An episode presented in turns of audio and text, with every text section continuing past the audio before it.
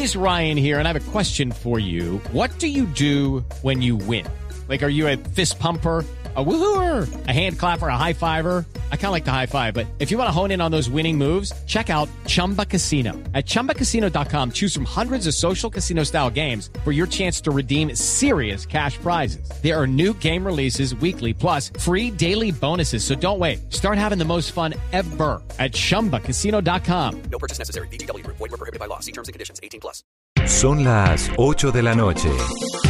Aquí comienza Mesa Blue con Vanessa de la Torre.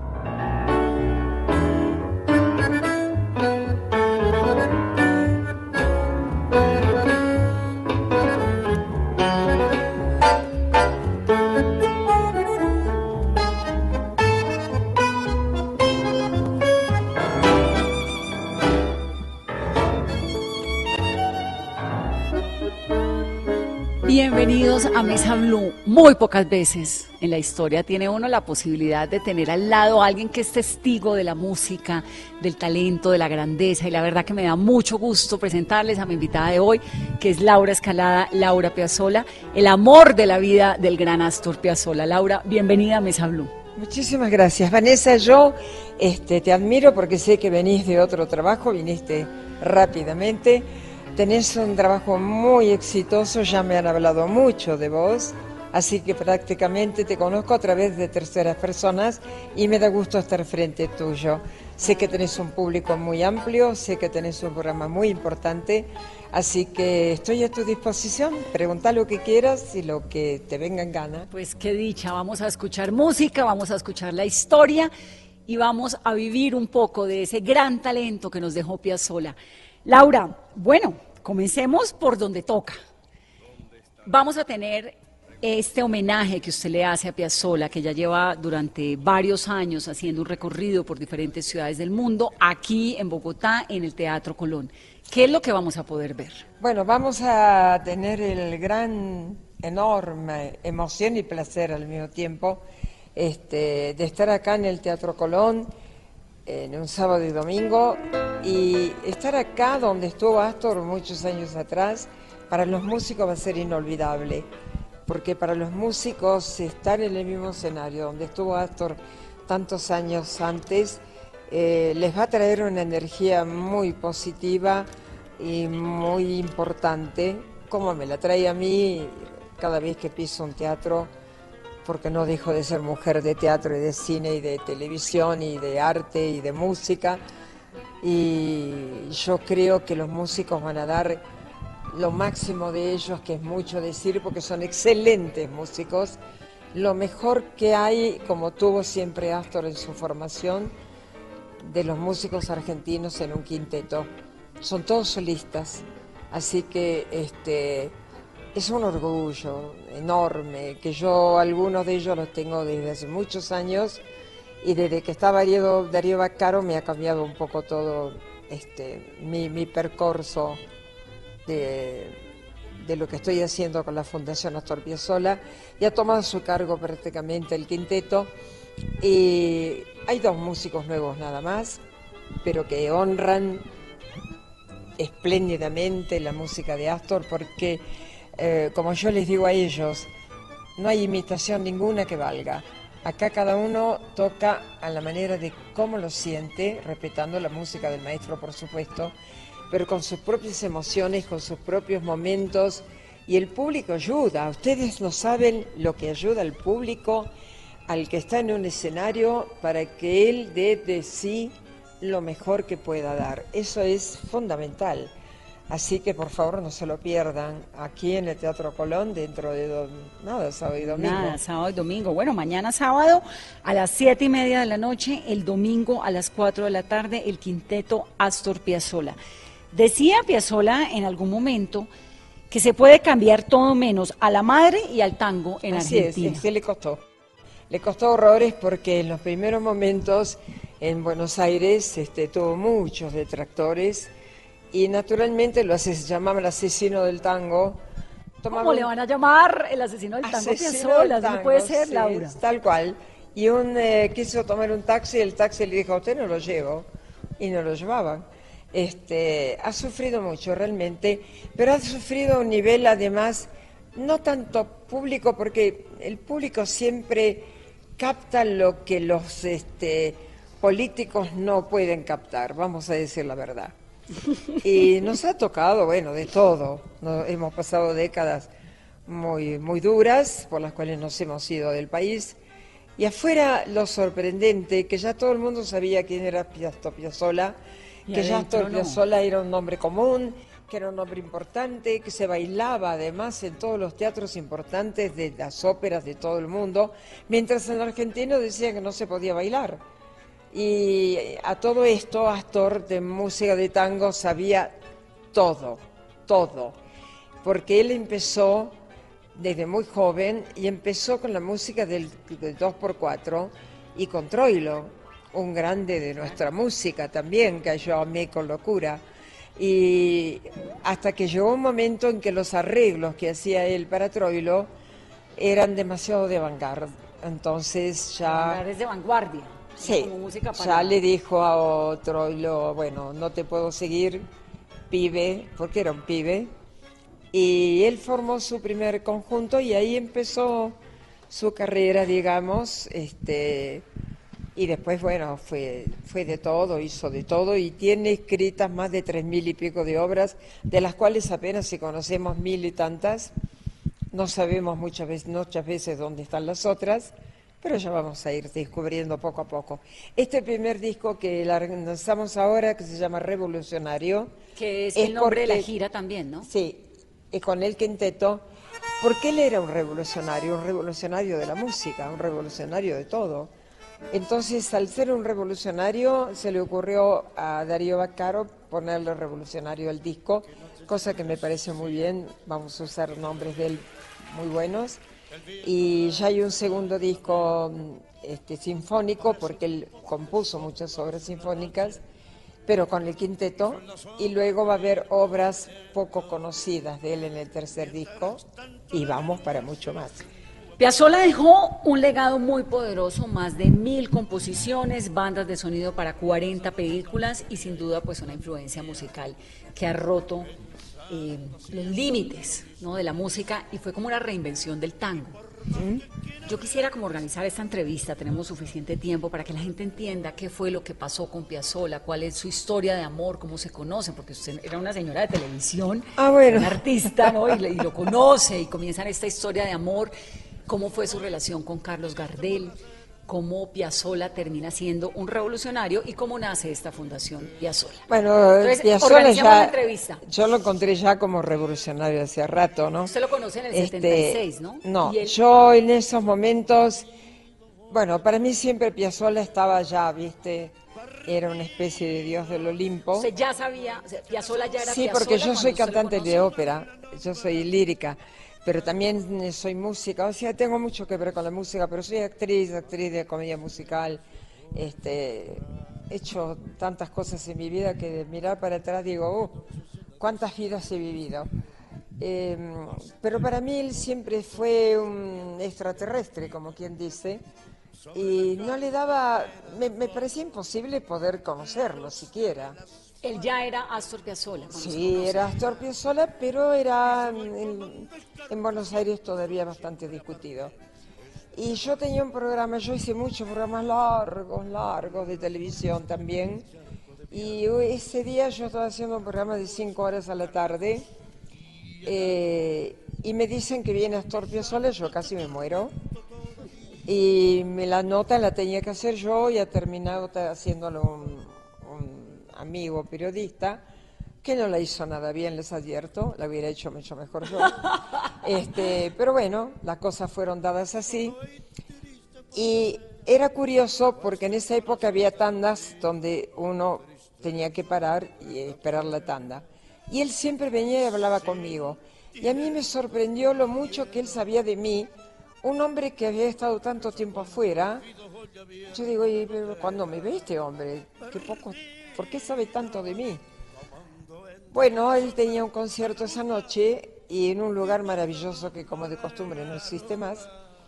Y me invita Y yo nunca había salido con nadie del ambiente, a pesar de que hacía muchos años que estaba ahí. Y dije, bueno, pero si invitase el equipo, Voy, pero no sola. no, sola no, con el equipo. El equipo mío que estaba conmigo. Eh, fuimos todos, nos dio Pero la momento, primera Laura, fila. se está saltando algo importante. ¿Cómo se le acerca? Le dice, hola, mucho gusto, soy Piazola. Hola, No, Laura. no, ¿por qué me hablábamos todo el tiempo mientras me pasaban las tandas. El programa. Por eso te digo, me llamaba mucho la atención que él sabía tanto de mí. Y bueno, este, y me contaba cosas y qué sé yo, y yo lo miraba, seguía mirándolo como el extraterrestre. Entonces, este, cuando él invita a esta función, fuimos todos, nos dio la primera fila, y después de eso me invita a mí a comer y yo le digo, mire, sin el equipo yo no salgo a comer, cosa que de verdad. Yo no salía con gente del ambiente, nunca salí. Entonces, este, a pesar de que estuve años con gente del ambiente. Y mm, pobre, yo tampoco sabía si era el dinero, era dinero, si era rico, no sabía nada. Y nos invitó a comer a un lugar que después de tocar existía en Buenos Aires, que no existe ahora. Todos los lugares emblemáticos desaparecieron y se comió hasta las 5 de la mañana. Entonces hay un, un, eh, en la vaca, tiene el meollo de la vaca, nosotros le llamamos caracú. El caracú es, este, es muy grasoso, pero es muy rico. Está dentro del corte. hueso, del hueso de la vaca, ¿no? Entonces, claro, este, es- es una especie de médula. Entonces, él la ponía en un pancito con un poquito de sal, me la daba a mí. Mis compañeros me miraban y me decían, mira, te está dando a vos una cosa especial. Pero yo lo tomaba como una gentileza de un hombre experimentado del mundo que venía mm, con tanta cosa, digo, qué gentil que es conmigo. Pero siempre ahí, siempre en el pedestal. Bueno, termina la cena, eran como las 5 y algo de la mañana, y todos teníamos coche y me pide a mí que lo lleve a un departamentito que, había, que tenía provisorio porque el chiquito departamento que él tenía lo tenía alquilado y se lo daban dos días después. ¿Él vivía en dónde? ¿En Argentina? En él, él en- tenía un departamento alquilado a cuatro cuadras de mi casa, pero lo tenía alquilado y se lo daban dentro de dos días. Pero estaba viviendo en Argentina. Estaba, había venido a la Argentina hacer este concierto y esta, estos conciertos de todas las noches. Muy bien. Eh, me pide que lo deje en otro lado, donde estaba pasando provisoriamente, y nos quedamos conversando como a las 5 de la mañana, pero yo tenía que trabajar. Entonces me digo adiós, buenas noches, me fui. El teléfono de él era parecido al mío, el mío, por supuesto, idéntico de él. Nos cambiamos teléfono, pero yo lo miraba como diciendo, qué raro, la aventura conmigo está frito. Así que sigue en el pedestal. Pasan los días y yo no lo podía ver porque yo me levantaba muy temprano. En esa época sí me levantaba temprano, ahora no quiero. Este, y mm, él se acostaba a las 5 o 6 de la mañana. No coincidíamos nunca. Y un día me llama y me dice, ay, me entregaron el departamento y yo lo abrí. Estaba de moda, en es moda horrible, espantoso, pero lo decían a cada rato en televisión, el botulismo. Que es una, una, una especie de envenenamiento, ¿no? Digestivo, por alimentación. Eh, no, fue. Él tenía la casa que se la dieron en ese momento. Abrió la heladera, tenía hambre, abrió una lata. No digo el botulismo, que es una, pues es una intoxicación. No, el botulismo te podés morir también. Claro. Bueno. Y yo, como una tonta, le pregunto: ¿abriste la lata hizo puff? Y me dice: sí, hizo puff. Botulismo, le digo yo, tenés que llamar urgente a un médico. No, no, no, mejor vení vos. Yo no puedo ir, tenés que llamar a un médico. Bueno, así lo tuve, no pude. Este, le mandé a un médico, no tenía nada. Era un gancho. Y no le creí nada, lo tuve un mes, pero solamente porque mis horarios no coincidían con los de él. Pero te encantaba. Claro, cómo no, pero además lo tenía todavía como héroe. Momentito, todavía estaba en pedestal. Hasta que un día naturalmente nada es porque sí, este, un día coincide que él no trabaja y yo tampoco. Y me dice, vamos a cenar, ¿cómo no? Apenas llegamos a cenar, me dice, ¿te gusta el ajo? Ay, le digo con pasión. Y él me mira y me dice, por fin una mujer que le gusta el ajo. Estaba chocho. Y comimos pollo, eh, ajo al pollo, al revés. Era todo ajo. Y a partir de ese día no nos dejamos nunca más. Qué lindo. Se enamoraron. Sí. ¿Qué la enamoró? Fue, fue fulminante, fue una cosa, ¿cómo te puedo decir? Este, mm, se convirtió de pronto en hombre y un hombre encantador. ¿Cómo era? ¿Cómo era Piazzolla, Laura? Mira, era un hombre en casa, yo te voy a decir cómo era en casa. En casa era un hombre tranquilo, le gustaba mucho hablar, hablábamos muchísimo hasta por los codos, Eh, veía siempre los noticieros de televisión, estábamos en París, eh, íbamos mucho a comer, comíamos en casa, le gustaba este, estar en casa, pero también le gustaba salir, veíamos amigos, teníamos muchos, muchos amigos de aquella época, casi todos, la mayoría exiliados, nosotros no fuimos exiliados, fuimos porque quisimos, este, porque en Buenos Aires lo trataban tan mal que qué iba a ser en Buenos Aires. Eh, estuvimos muchos años allí. Estuvieron en París, vivieron. En París mucho tiempo. ¿En Nueva York también alcanzaste a vivir en Nueva él? York estuvimos, estuvimos en todas partes, pero sobre todo en París. Este, también naturalmente en Italia, eh, con él, ¿no? Eh, y luego, claro, este, tuvimos que compartir la experiencia difícil de dos personas adultas, porque yo ya era adulta, pero él era más adulto que yo, obviamente. ¿Cuántos años se llevaban? Eh, no me acuerdo, si te digo la verdad no me acuerdo. Pero él era mucho mayor. Él era mayor, sí. Va a cumplir 100 años el, en el 1010, o de, de, de 1010 digo bien, ¿no? Eh, no, Sí, estamos murió el- 19 de el 4 de julio del 92. 21, perdón, 21. El A los 2021. 71 años. Entonces, este, nos tocó vivir, no teníamos plata, yo no lo sabía, él no tenía dinero si no trabajaba, y nos tocó vivir en un departamento muy chiquitito, muy chiquitito, donde compartíamos un baño, que es una prueba mortal, Es la prueba del amor verdadero. mortal, un solo baño para dos adultos. Y luego este, teníamos una kitchenette, como le gusta a los franceses, con una tienda, una, una, una tienda, una, ¿cómo se dice una tienda? Un, Un extractor, una no, mesa no, en la una- mitad, una una, cortina, ventana, cortina. Este, y después teníamos la cama y el piano. Y la entrada. Eso era todo lo que teníamos.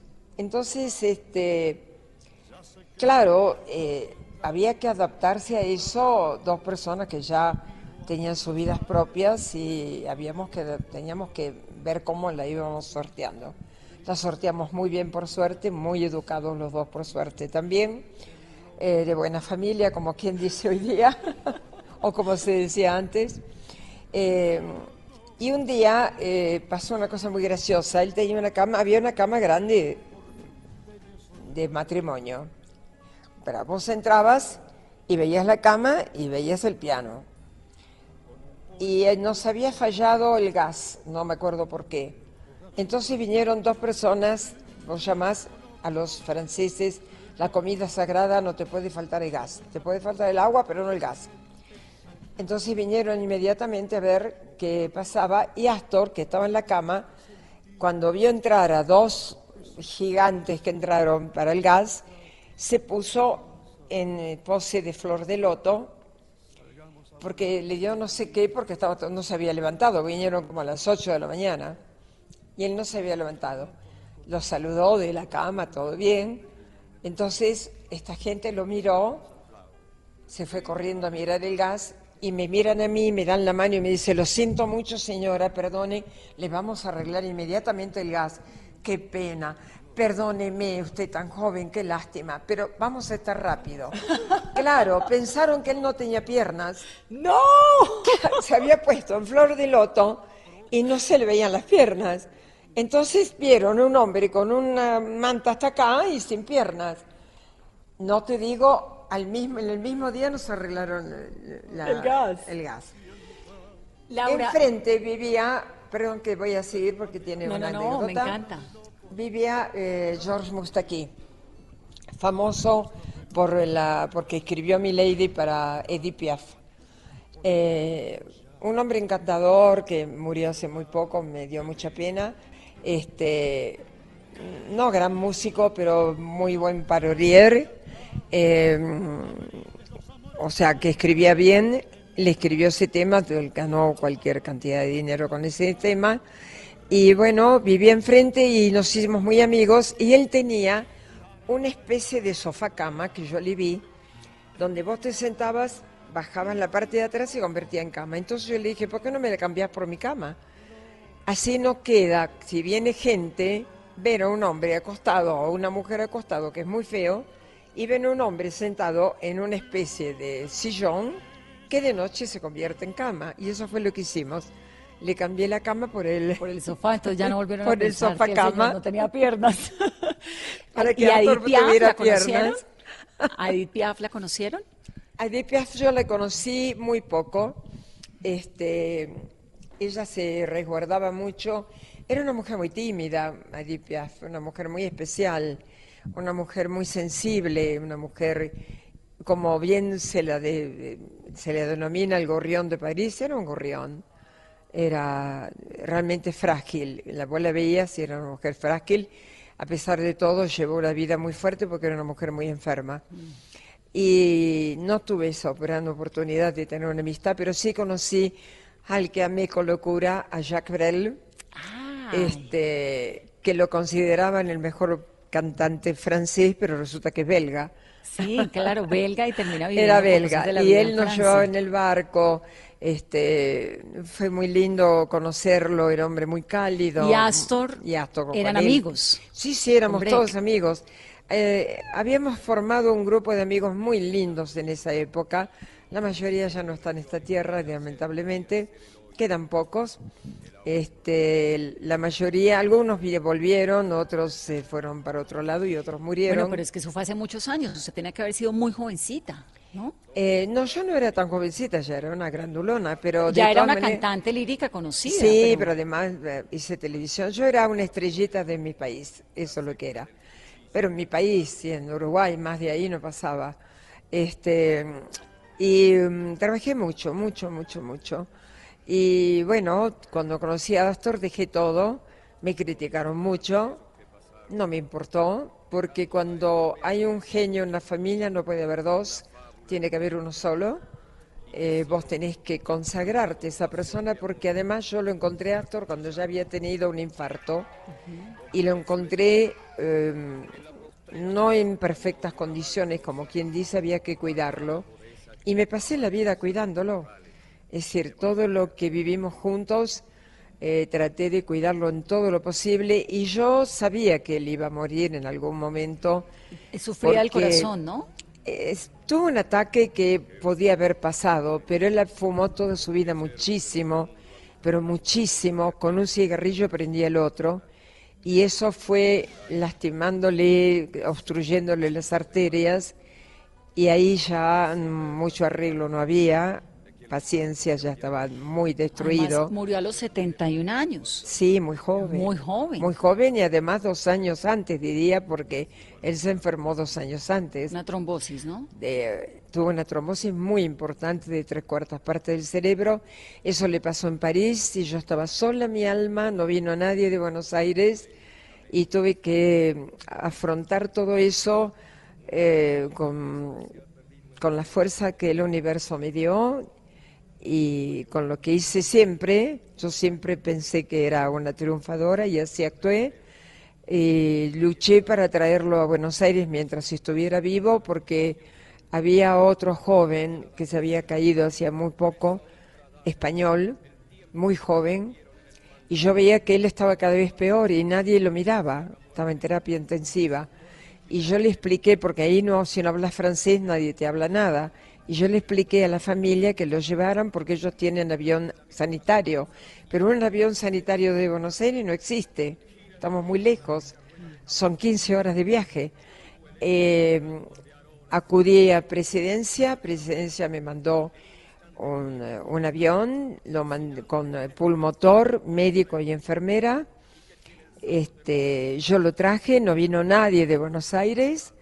Lo traje, eh, cumplí todo lo que habíamos, siempre hablábamos de si le pasaba algo a cualquiera de nosotros dos, cómo iba a actuar el otro, y este, cumplí todo lo que él pidió, que nadie lo viera, que nadie lo viera mal estado, que nadie lo viera disminuido, porque él había visto en televisión eh, poco tiempo antes a Rita Hayworth, que es- ha sido una mm, famosa actriz de Hollywood de los años 40, que era bellísima con su Bellísima, cabello rojo, era una belleza de mujer, y la tomaron cuando ya estaba envejeciendo y en mal estado y enferma. Y la gente terminó recordando Y eso. él la vio, la vio en televisión que la seguían malamente, porque a una persona enferma se la tiene que dejar tranquila, y eso le impresionó mucho a él, y dijo que nunca me vean así, por favor. Y nunca lo vieron. Nunca jamás he logrado que nadie pudo entrar a verlo. Este, y bueno, él estuvo dos años paralítico, yo hice todo lo posible para ver si lo llevé a todas partes para ver si podía caminar o algo, imposible. No reconocía a la gente y cu- curiosamente cuando yo entraba las enfermeras decían que se le iluminaban los ojos. No sé si es idea de las enfermeras o idea de qué, pero a mí me dejaba cortarle el pelo, las uñas de los pies y las manos, a las demás no. Una- y él movía una- nada más que la mano izquierda. Como él era zurdo, yo me aferré a la mano izquierda pensando que a lo mejor podía seguir escribiendo. Son esas cosas que hacemos. los- largo, ¿no? Claro. Y- y- Pero y nosotros triste. somos así. eh, eh, ponemos las esperanzas donde ya no hay, pero lo hacemos lo mismo amor lo hace. por amor. Y no sé hasta qué punto, porque él me había pedido que si quedaba paralítico lo matara. Y yo le había pedido lo mismo, teníamos un pacto. Yo no lo cumplí, por supuesto.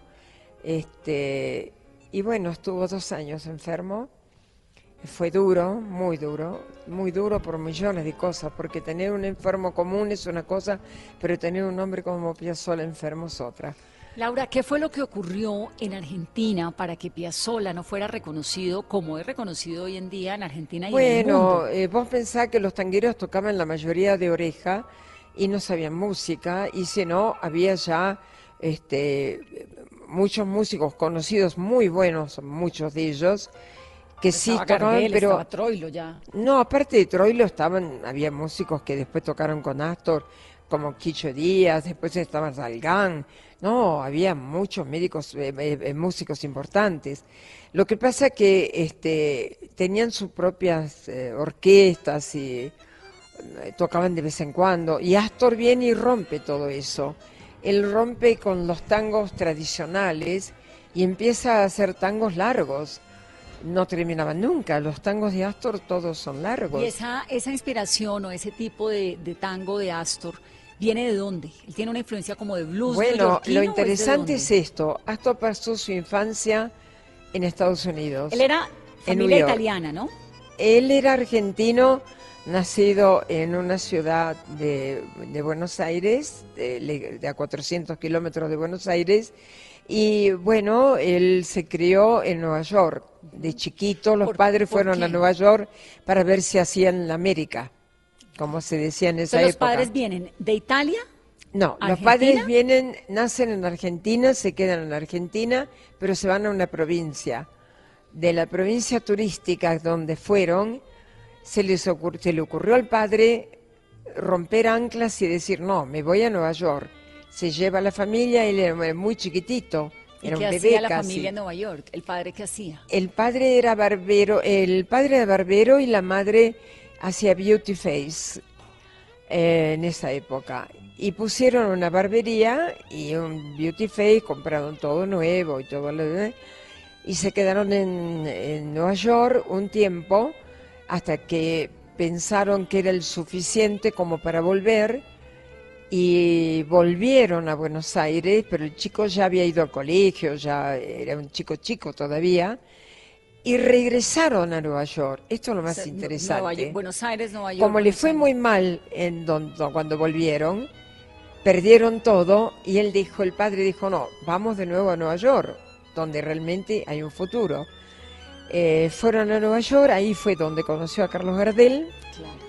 Esta es la historia. Pero espérese, porque tengo que hacer una pausa. Ah, bueno, cómo no. Sí, para yo hablo mucho, te No, aviso. yo también, pero además para que me cuente, porque ahí hay una historia bien interesante, y es que Gardel invita a Piazzolla Sí, a. Colombia, ¿Cómo no? en ese vuelo donde muere Gardel después en 1935. Ya volvemos en Mesa Blue.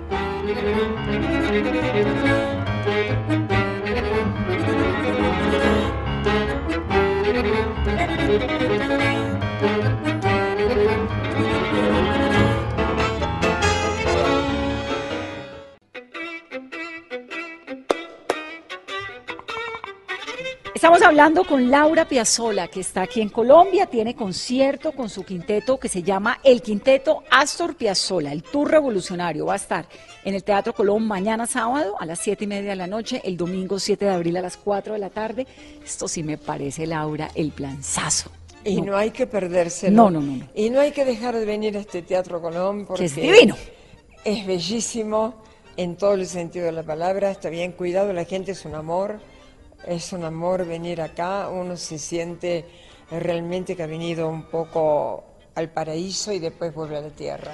Bueno, estábamos hablando entonces, Piazzolla es eh, de su familia ascendente italiana, están en Buenos Aires, de se van a la Nueva York, de regresan. Trani, de la Baja Italia. De ahí viene el Piazzolla, Y apellido. ahí vienen los Piazzolla. Y se van otra vez a Nueva York. ¿De dónde surge? Y me interesa un montón esto, como ese, ese, esa mezcla que él tiene como una influencia de blues. ¿Quién era músico en la familia? Vos fíjate que, claro, si yo ahora cuento lo que él me contaba, eh, la gente jo- joven no sé, no saben de quién estoy hablando, pero él se mezclaba y se conocía los teatros de los alrededores y se escabullía y veía a, a Johnson y veía a, a las grandes cantantes y veía a toda la gente importante de la música de esa época. Y claro, este Hoy día nadie sabe ni se, ni se acuerda de quiénes son, este, pero yo sí me acuerdo perfectamente porque los vi después en el cine muchas veces y veo, me gusta mucho ver retrospectivas. Y mm, cuando los padres se enteran de que Gardel estaba filmando en Nueva York, filmó en la Paramount, eh, mandan al chico con una talla que había hecho el padre que decía el gran cantor Gar- Carlos Gardel. para que ¿Estaba se haciendo el día que me quieras? ¿Él estaba haciendo el día que me quieras, Gardel, o qué estaba No, no, no, haciendo? no, no. Todavía no. Este, entonces, el chico va con la talla, no tenía la menor idea quién era Carlos Gardel. Era un chico que vivía en Nueva York, que se había criado en las calles de Nueva York prácticamente. Aparte de que el padre era muy severo y lo tenía muy cortito, igual el chico tenía sus amigos, tenía su vida en Estados Unidos, hablaba un castellano medio raro. ¿Pero ya era músico? No, no, era chico, era chico todavía. Entonces, este, cuando lo va mm, a ver a Carlos Gardel, va al hotel muy tranquilo, golpea y lo sacan volando, obvio. Obvio. Los que estaban al lado de Gardel. Entonces él, como buen chico neoyorquino, se va por la parte de atrás de los incendios, esos que vemos en las películas que tienen las escaleras, baja las escaleras, sube y levanta una de las ventanas de Carlos Gardel Y se le mete. y se mete. Y ahí ya no lo podían tocar mucho al chico más que echarlo, los mismos que lo echaban al principio. Pero en eso aparece una figura y él se queda mirándolo y él me contaba que se quedó impresionado porque vio un hombre muy hermoso, con muy bien peinado, muy pulcro, con una bata azul con pintitas azules. Nunca se olvidó de eso. Claro, él acostumbrado a ver a la gente entre casas, no pensaba que la gente se podía vestir así en un hotel. Eh, Se acababa de levantar. Entonces le entrega la talla, le, el le- Gardel tiene interés en este chico que habla un castellano medio raro y le pide por favor que le enseñe algunas frases para decirle a las chicas cuando lo esperan, de- cuando terminaba de filmar y que se le firme y le diga alguna cosa. Se encariña con el niño, eh, con este joven, y le pide por favor que lo acompañe, vestía muy bien Gardel, y lo acompañó a comprarse ropa, camisas sobre todo. Lo- la coge. Sí, sí, sí, lo acompañaba a todas partes. Y después este, él le dijo, ¿por qué no viene a la casa de mis padres? Que mis padres tienen ganas de conocerlo. Y fue y la madre le hizo comida italiana y a Gardel le encantaba comer, como todo el mundo lo sabe. Y se hicieron así una especie de amistad. En esos momentos fue cuando él eh, empezaba a firmar eh, el día que me quieras y lo pone al chico de canillita A que salga la a, película. a hacer un pequeño rol. Chico ya tendría 12 años, una cosa así, y hace ese pequeño rol de canillita. Y claro, este es el premio que yo instituí ahora en Argentina, la figura de él de canillita vendiendo diarios como premio a quien se lleva el premio a la mejor Ah, película, como los Oscars, ¿no? Digamos así. Este, Y ahí nace la amistad entre Gardel y Piazzolla. sí. Pero, ¿en qué? pero ya Gardel era Gardel, más o menos. No, pero no, Piazzolla cuando... Gardel era Gardel y él, él empieza recién a vislumbrar quién es Gardel, nada más. Pero cuando Gardel se entera que el chico toca el bandoneón, le interesa más todavía. Claro. Entonces lo escucha estudiar, pero él tocaba música clásica, él no sabía tango. Aunque escuchaba a veces el tango en la casa, él escuchaba otra música. ¿De dónde sale el bandoneón en la vida de Piazzolla? No, el bandoneón fue una cosa que tampoco es casual, sino causal, porque el padre que andaba por las calles se encuentra en una casa de antigüedades en Nueva York, rarísimo, un bandoneón diatónico para el niño, rarísimo, una cosa rarísima. Bueno, ahora no nos parece raro, ahora nos parece Claro, pero en que esa época, era la lógica, ¿no? Sí. Este, lo compra, pero él no quería un bandoneón, no sabía lo que era un bandoneón. Él quería la flauta. Quería la flauta que él la tocaba muy bien y era diatónica también. Diatónica quiere decir que le cambian la tonalidad. Entonces se desilusionó horrores cuando vio el bandoneón y lo miró como diciendo, ¿qué es esta porquería que me trajo mi padre? Y no le dio importancia, pero el padre lo obligó a estudiar con un señor que tampoco casualmente sabía el bandoneón, era un señor rumano, creo, que vivía, era un vecino. Pero, Laura, ¿pero por qué la familia quería que el niño aprendiera bandoneón? ¿Había No lo músicos o sé, era porque eran argentinos. Porque sí. Y porque sí, porque se le ocurrió al padre que tenía que estudiar bandoneón, porque el argentino que tocaba bandoneón era más Era más argentino argentino, todavía. claro. Era una identidad, digamos.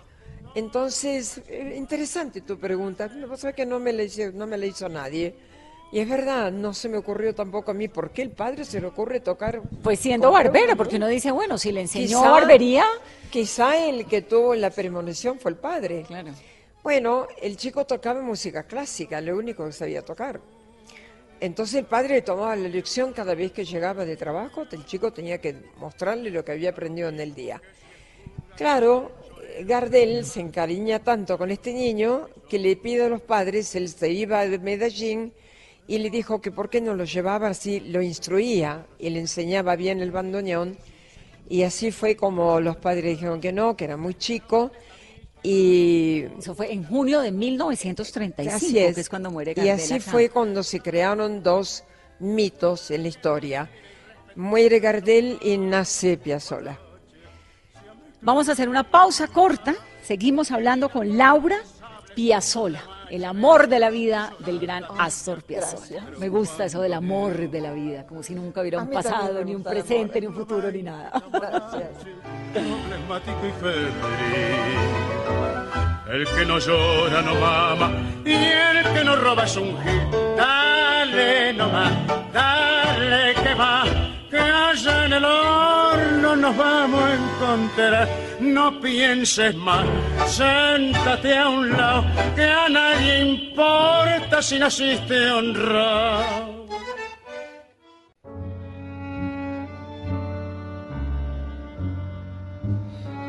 Entonces este chiquito conoce el bandoneón, obviamente pues revoluciona el tango. ¿Cómo fue ese proceso de él de este revolución de la música? fue muy largo porque hasta que llegaron a Buenos Aires otra vez, este chico este, ya era más grandecito, eh, igual era joven, tendría 17, 18 años, este, pero se interesa ya en el bandoneón porque está en Buenos Aires, escucha las orquestas, ya empieza a introducirse en lo que es el tango argentino. Y ahí creo que ya de entrada se dio cuenta que el tango había que transformarlo. Pero evidentemente todavía empezó a tocar los tangos, se conoció todos los tangos habidos y por haber, los estudió todos, era muy estudioso. Él, este, siendo todavía muy joven, lo llamó nada menos que Aníbal Troilo, lo puso en su orquesta y estaba al nivel de todos los demás y me- mejor también. Y le empieza a hacer arreglos a Troilo. Y la gente bailó los arreglos de Astor, los mismos que decían que no se podía bailar con la música de Astor, los mismos detractores de Astor bailaron durante muchos años los arreglos de Astor. Hasta que llegó un momento en que Troilo le dijo que no lo podía seguir porque era demasiado avanzado y que bueno, este lo tenía que dejar ir solo con su propio destino y Astor forma su propia orquesta y ahí nace el, el verdadero yo de Astor Piazzolla. En algún momento, en medio de estas críticas en Argentina y el tango, dice, no voy a tocar más tango, no voy a Eh, eso componer. fue después. Él eh, tiene la orquesta, eh, le va muy bien, le va correctamente. Es más, este, empieza a tocar eh, más tarde. Los padres eran, ¿cómo te puedo decir?, muy tradicionales, de la manera antigua italiana, que no eran italianos, pero venían con, con esa carga eh, que tienen los italianos, que son prácticamente una secta. Te lo digo porque vivo en Roma. Este, No, y porque además esa presencia entonces- italiana en Argentina es fuertísima, y la comida, y Tremendos, la mesa, y los dichos. y- Son tremendos. Sí. Además se odian y se aman. y se- es una cosa muy rara que nosotros somos incapaces de hacerlo. Este, y mm, como no querían que el chico, que todavía era joven, viniera a Buenos Aires solo, este, la recomendación de la madre era casarlo, porque No. ¿Para qué tenía miedo a las drogas? Tenía miedo, y no eran las drogas de ahora, pero tenía miedo a la, la- la parte noctámbula en la que el joven La se noche, iba a desenvolver. Y entonces este, se casó con una mujer bellísima, hermosa. De The. Wolf. Eran, eran dos eh, hermanas y él nunca sabía con cuál se iba a casar porque una era más linda que la otra y siempre estaban juntas una mujer inteligente, una mujer culta, una mujer de, de pintura, pintaba muy bien. Este, le abrió mucho la cabeza a la pintura, Astor le enseñó mucho. Eh, él eh, se gana un premio Sebastián Sebatsky, que fue donde yo lo conocí desde lejos, cuando yo estaba en otro lugar, y vi un hombre muy enojado que estaba furioso con Troilo y Troilo trataba de calmar y yo después le pregunté por qué y era porque no le habían pagado y se tenía que ir a, a París y se llevaba a la familia. ¿Era guapo? ¿Quién? Sola. Tenía la cara más linda del mundo. Unos ojos color que le cambiaban. se enamorada, pardos, Laura. Con, con estrellitas doradas que yo nunca volví a ver en mi vida y le cambiaban de color. Eh, para mí sí, para mí era precioso. Tenía mal una pierna, eh, hay que destacar que él hizo muchos esfuerzos en la vida porque de pequeño tuvo una malformación y la pierna era así. Más, más de esto no era. Le hicieron 15 operaciones. Eh, así que no se podía calzar, casi le costaba mucho calzarse, pero igual se calzó los zapatos de, eh, para jugar eh, cuando estaba en Nueva York. Él era, un hombre de desafío constante en su vida, un hombre por eso revolucionario fue siempre, desde que nació.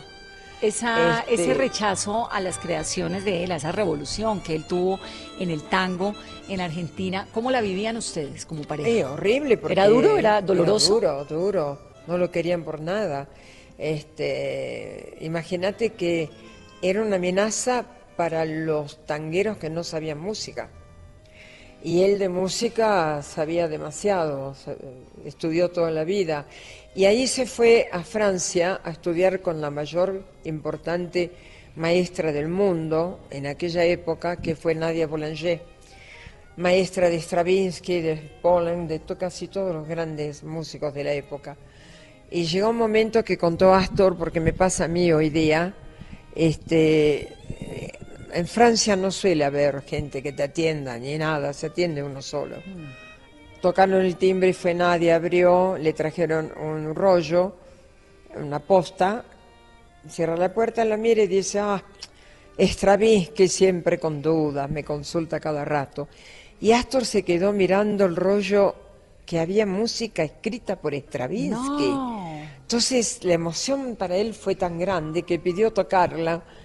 Y yo ahora lo comparo porque viene gente a casa y lo que me pide es tocar el bandoneón de Astor. Claro.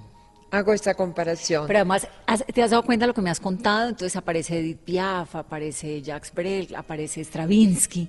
Es decir, una vida tremenda. Sí, bueno, este, en realidad no hizo una vida tan tremenda, lo que hizo sí es viajar mucho. En ese momento, lo que yo te seguía el hilo de lo que habías dicho antes, él cuando fue a Nadia Boulanger decidió no tocar más el bandoneón.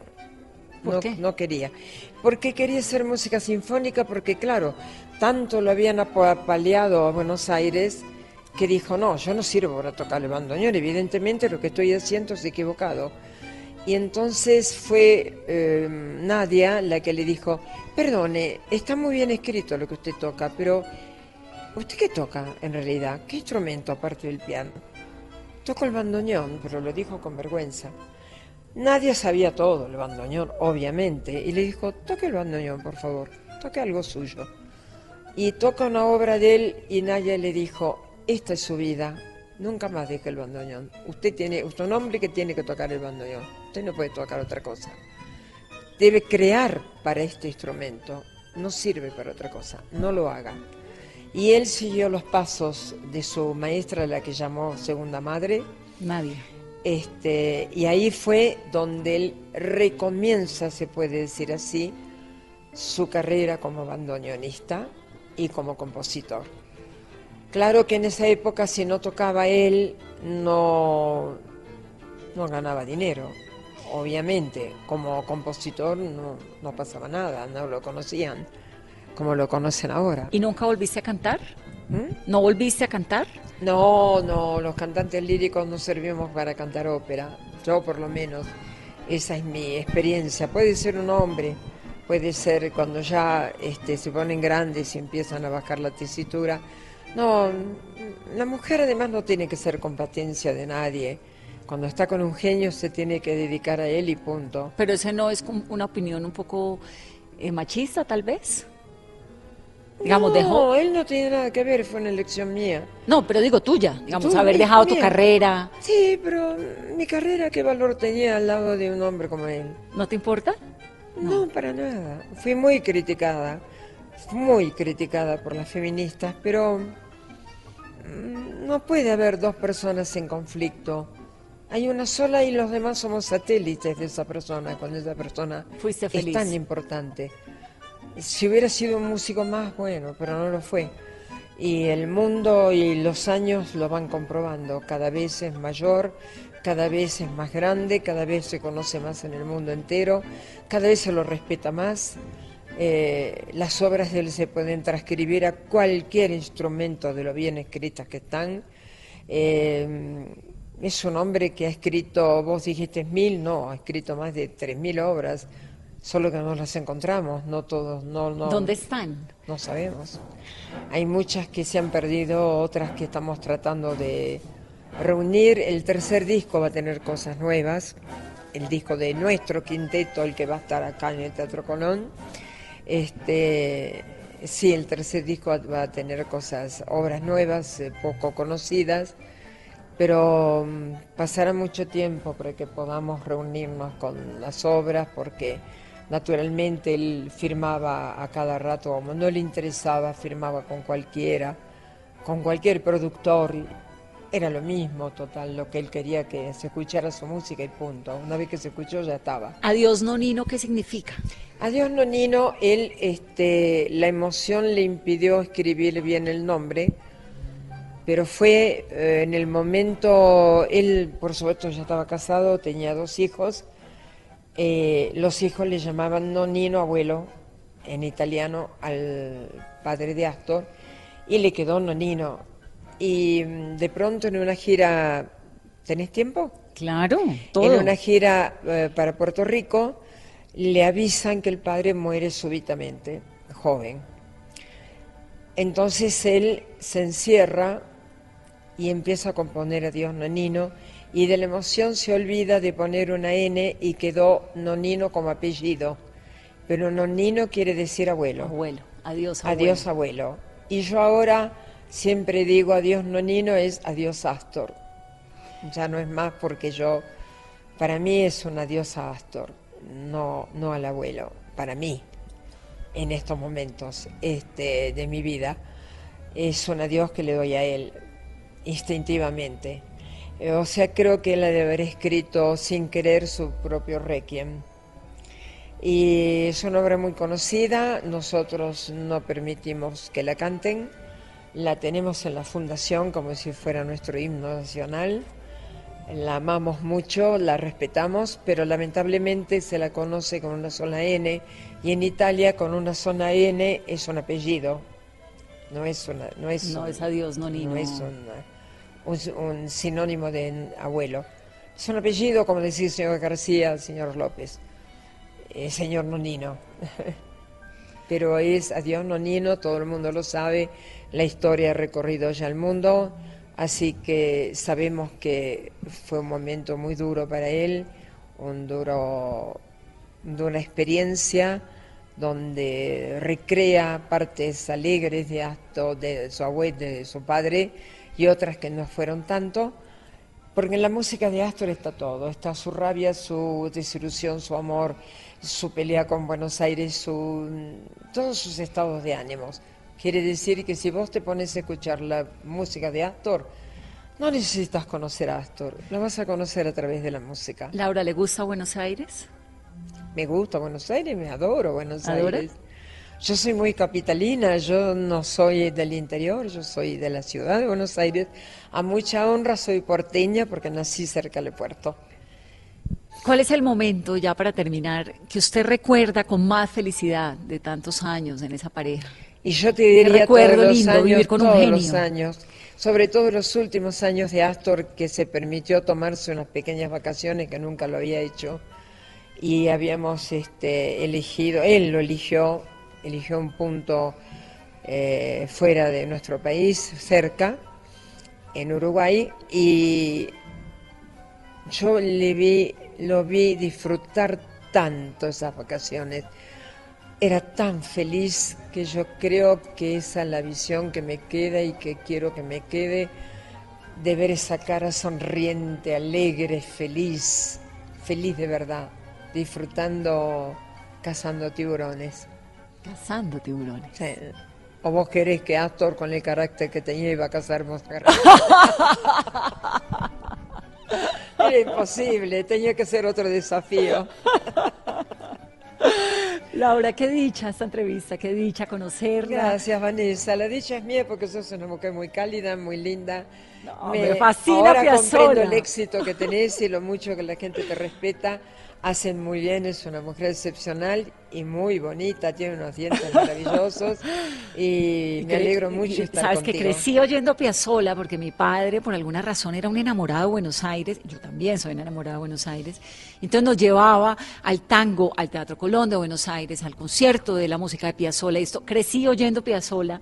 Luego me pongo tan feliz realmente de tener esta posibilidad y los invito, bueno, a disfrutar a Piazzolla, que siempre es Ah, un recorrido maravilloso. No se pueden perder este quinteto, por favor, porque la vida nunca sabe. Podemos volver, como no, pero hay que estar acá en el Teatro Colón. Acá tocó Astor. Van a pisar el escenario que pisó el maestro. Va a ser una noche muy emotiva, dos noches Dos muy noches. emotivas. Laura, gracias por esta entrevista. Gracias, Vanessa, por tu público, por vos, por tu calidez, por ser todo lo que me dijeron que eras y mucho más. Y gracias a ustedes por esta conversación un poco larga, que hablo mucho, pero espero que les haya interesado algo de lo que haya dicho. Gracias. La lección de vida es Laura Piazzola y esto es Mesa Blue. Que tengan una muy feliz noche.